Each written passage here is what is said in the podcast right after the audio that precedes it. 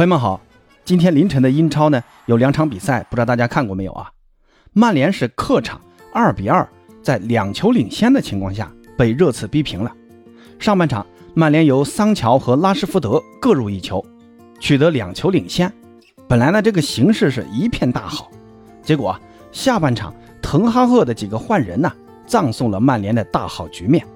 他呢把表现不错的埃里克森和右边后卫万比萨卡。接连换下去休息了，换上来的弗雷德和马来西亚并没有起到帮助球队的作用，反而让热刺在下半场由波罗和孙兴民各入一球，最后扳平了比分。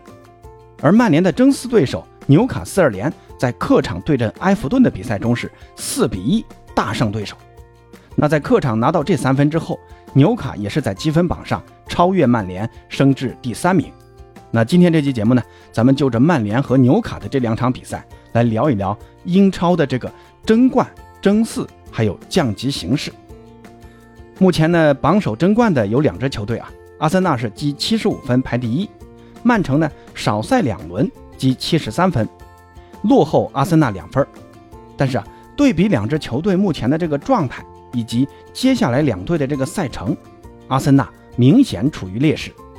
阿森纳接下来马上面临的对手是切尔西、纽卡、布莱顿，最后两轮的两个对手还好打一点啊，是森林队和狼队。不过，诺丁汉森林是个保级球队啊，这个保级球队一旦激发出战力啊，也很难打的。所以阿森纳剩下的这五场比赛不见得啊能拿满分数。而曼城呢，向来是在弱队身上很少翻车，他们接下来的对手像富勒姆啊、西汉姆联呐、利兹联呐。埃弗顿呐，切尔西啊，布莱顿呐，还有布伦特福德，你说这些队啊，谁能给曼城真正的制造威胁呢？想让曼城在这些球队身上丢分，那还是挺难的。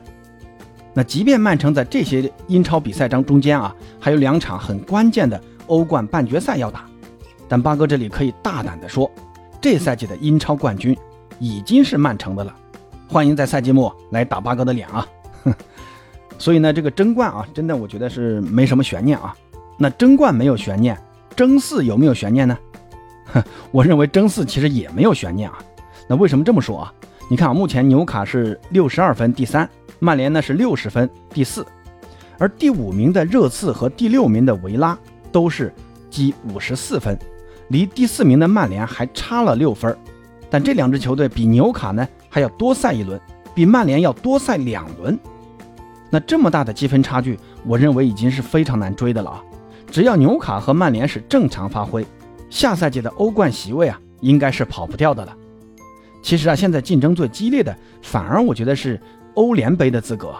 目前呢，热刺和维拉都是三十三轮积五十四分，利物浦是三十二轮积五十三分，布莱顿是三十轮积四十九分。那这几个球队啊，将竞争两个欧联席位。由于足总杯决赛的两支球队曼城和曼联都基本锁定了欧冠席位，所以足总杯冠军这个欧联席位呢将会顺延给联赛排名靠前的球队，所以啊，就基本上就是第五名和第六名的球队去参加欧联杯。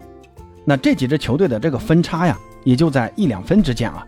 不过呢，这只是个欧联杯的机会啊，估计有些豪门球队无所谓吧。那八哥群里面有一位利物浦的球迷啊。